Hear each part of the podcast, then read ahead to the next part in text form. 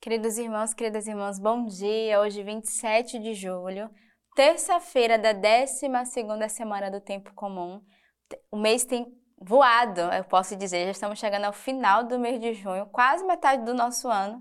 Então, de fato, o Senhor, eu dizia ontem na Lex Divina e repito, o Senhor tem pressa, por isso o tempo tem corrido. E nós devemos correr junto, né? Porque o tempo chega, o Senhor virá. Então, ele não tardará, como diz a letra da música, e precisamos estar prontos para a chegada do Senhor. E para isso a igreja nos oferece vários meios de preparar o nosso coração, através da liturgia da igreja, através da adoração, dos sacramentos da Eucaristia da confissão, mas também da meditação diária da palavra de Deus, que é a Lex Divina. Então eu te convido né, a cada dia meditar a sua palavra e a divulgar para que outras pessoas também sejam alcançadas por esta graça. E vale lembrar que é muito importante você deixar o seu comentário no nosso vídeo. Né? Qual é a graça desse dia através da palavra? Né? Dá o like para que de fato a gente faça essa movimentação através da nossa Lex Divina. E hoje a igreja celebra Nossa Senhora do Perpétuo Socorro e São Cirilo de Alexandria. Então, peçamos à Virgem Maria, né, Nossa Senhora Intercessão, e também São Cirilo, que interceda por cada um de nós. A primeira leitura de hoje é do livro do Gênesis. Abraão era muito rico em rebanhos, em prata e em ouro. Ló, que acompanhava Abraão, tinha igualmente ovelhas, bois e tendas. A terra não era suficiente para sua instalação comum. Tinha posses imensas para poderem habitar juntos. Houve uma disputa entre os pastores do rebanho de Abraão e dos rebanhos de Ló. Nesse tempo, os cananeus e os fariseus habitavam essa terra. Abraão disse a Ló: Que não haja discórdia entre mim e ti, entre meus pastores e os teus, pois somos irmãos. Toda a terra não está diante de ti. Peço-te que te apartes de mim. Se tomares a esquerda, irei para a direita. Se tomares a direita, ireis para a esquerda. Ló ergueu os olhos e viu toda a planície do Jordão que era toda irrigada. Antes que o Senhor destruísse Sodoma e Gomorra, como o jardim do Senhor, como a terra do Egito até Segó, Ló escolheu para si toda a planície do Jordão e imigrou para o Oriente. Assim, eles se separaram um do outro. Abraão estabeleceu-se na terra de Canaã e Ló estabeleceu-se nas cidades da planície. Ele armou suas tendas até Sodoma. Ora, os habitantes de Sodoma eram grandes criminosos e pecavam contra o Senhor. O Senhor disse a Abraão, depois que Ló se separou dele: Ergue os olhos e olha, do lugar em que estás, para o norte e para o sul, para o oriente e para o ocidente. Toda a terra que vês eu te darei, a ti e a tua posteridade para sempre. Tornarei a tua posteridade como poeira da terra quem puder contar os grãos de poeira da terra poderá contar o seu descendente. Levanta-te, percorre esta terra no seu comprimento e na sua largura, porque eu te darei. Com suas tendas, Abraão fez estabelecer-se no carvalho de Mambré, que está em Hebron, e lá construiu um altar para o Senhor. Então aqui a gente já começa a é, perceber no início né, do livro do Gênesis já a divisão do povo de Deus. Vocês sabem que ontem, dizendo a leitura, né? Abraão saiu com Ló, né? Partiu, o Senhor que disse: sai da tua terra e vai para onde eu te mandar. Os dois saíram juntos. Né? Ele recebeu essa missão, Ló acompanhou, mas em determinado momento, eu creio que no coração de Ló ali surgiu um certo, uma certa ganância.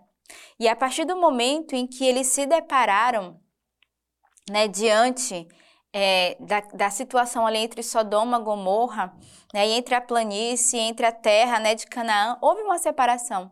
E aí Ló vai justamente né, pela planície do Jordão, no rumo ali de Sodoma e Gomorra, e Abraão que vai se estabelecer na terra de Canaã. Então, como Abraão era esse homem temente a Deus que escutou o Senhor, o Senhor o abençoou. Exatamente o contrário que fez com Ló, porque houve essa divisão no coração deles. Ló poderia ter seguido, mas logo, logo no início, né, Abraão vai dizer a Ló que não haja discórdia entre mim e ti, entre meus pastores e os teus, pois somos irmãos. Então, no coração, Abraão já sentia que haveria isso, mas do lado de Ló, né, infelizmente não teve, ele não, não teve essa escuta em que Abraão o exortou. E, e, e houve já essa discórdia, essa divisão. E é interessante porque uma vez que Abraão se separa de Ló, e o Senhor percebe que Abraão continua seguindo a promessa do Senhor, olha a graça. O Senhor vai dizer para Abraão: ergue os olhos e olha do lugar em que estás, para o norte, para o sul, para o oriente e para o ocidente. Toda a terra que vês eu te darei, e a ti e a tua posteridade para sempre. Então, o Senhor já começa a cumprir a sua promessa por causa da obediência de Abraão. Então, quando nós obedecemos, o Senhor realiza de fato, ele cumpre a sua promessa. E a obediência traz uma fecundidade. Aqui a fecundidade que o Senhor foi dado a Abraão era tão, tá, tão grande, né, era tamanha que ele dizia como a poeira, né, o pó da poeira. Imagine contar o pó da poeira, é quase impossível. O Senhor vai dizer exatamente é o tamanho da posteridade, da fecundidade que eu vou te dar. Mas por que essa fecundidade? Porque Abraão foi obediente. Abraão foi esse homem da unidade e do ato de fé. Então, a obediência, o ato de fé, traz a fecundidade para cada um de nós. Então, para que você se torne cada vez mais fecundo, escuta o Senhor, obedece e vai até o fim. Né? Que a gente percebe o quanto Abraão recebeu de graça no cumprimento da sua promessa. Levanta-te, percorre essa terra no seu comprimento e na sua largura, porque eu te darei. Com suas tendas, Abraão foi estabelecer-se no carvalho de Mambré e lá construiu um altar para o Senhor. Outro movimento de Abraão. Chegando no lugar, a primeira coisa que ele fez foi agradecer, foi construir um altar para adorar o Senhor. Ele não pensou primeiro nele, nos bens, naquilo que ele ia ter né, como benefício pessoal. Primeira coisa que ele pensou foi: aqui será um lugar onde eu vou estar, construirei um lugar para adorar o Senhor, será um lugar santo.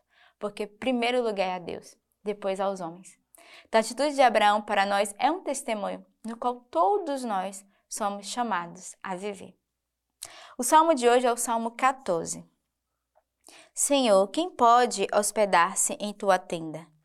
Quem pode habitar em teu monte sagrado? Quem anda com integridade e pratica a justiça. Fala a verdade no coração e não deixa a língua correr. Não faz mal ao seu próximo, não difama seu vizinho. Despreza o ímpio com o olhar, mas honra os que temem ao Senhor. Não empresta dinheiro com usura, nem aceita suborno contra o inocente. Quem age deste modo jamais vacilará. Então, esse salmo é um pouco que é a continuação da primeira leitura, é uma confirmação, né? Ele vai, é, o salmista vai nos confirmar a importância da confiança em Deus, a importância de de fato andarmos na integridade e na justiça, né? De obedecermos ao Senhor. O versículo 2 vai dizer: Quem anda com integridade e pratica a justiça, fala a verdade no coração e não deixa a língua correr, não faz mal ao seu próximo, nem difama o seu vizinho. Então, um coração reto, um coração que busca o Senhor, é aquele que ama. Não é aquele que traz a difamação no coração, não é aquele que pratica a injustiça, mas ao contrário. É aquele que teme o Senhor, que ama e que pode amar bem mais. E o evangelho de hoje é o evangelho de São Mateus. Disse Jesus aos seus discípulos: não deis aos cães o que é santo, nem atireis as vossas pérolas aos porcos, para que não as pisem e, voltando-se contra vós, vos estraçalhem.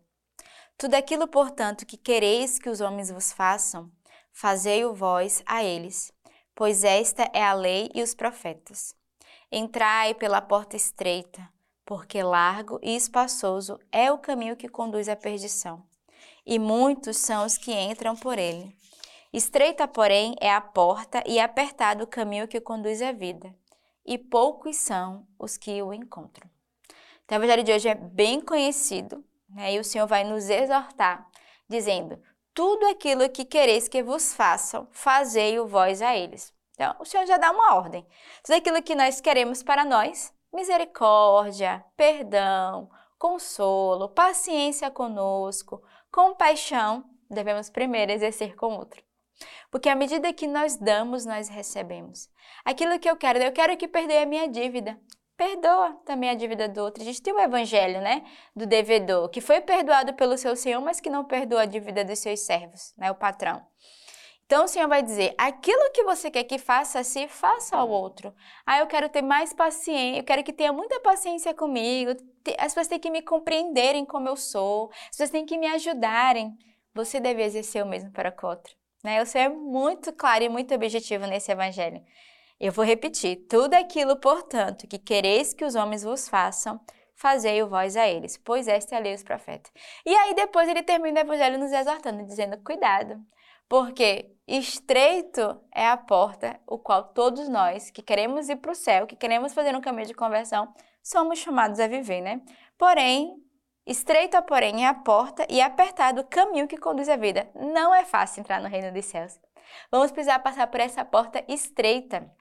E essa porta estreita é que vai nos dar a medida certa, a conversão. Qual é a medida certa para a nossa alma? Nos convertermos. Cada um de nós recebe a medida necessária para a tua alma. E é essa medida que vai passar na porta. Aqui a gente não fala da porta estreita e larga no sentido figurado, dos gordos e dos magros, mas estamos falando da conversão do nosso coração. Cada um de nós temos uma medida. E a medida certa para a nossa alma é aquela que o Senhor deseja na nossa conversão e que nós devemos aceitar. Então, o Senhor vai nos exortar, né? Vigiai, né? Entrai pela porta estreita, porque largo e espaçoso é o caminho que conduz à perdição. Então, o caminho largo nos leva ao pecado. Então, se você quer sair de uma vida de pecado, se você de fato quer fazer esse caminho para o céu, aceita a porta estreita, que muitas vezes vai ser a conversão, vai ser as provações, né? vai ser aquilo que eu sou chamado a renunciar, aquilo que eu sou chamado a fazer com o outro, esse é o caminho estreito que vai me conduzir ao céu, vai me conduzir à eternidade, essa experiência com o próprio Cristo. Então, nesse dia, eu peço ao Senhor essa graça de todos nós, né? Amarmos bem mais, perdoarmos bem mais, sermos mais misericordiosos, para que possamos receber a mesma medida com cada um de nós. Então, temos uma bela semana, uma bela terça-feira e que Deus os abençoe.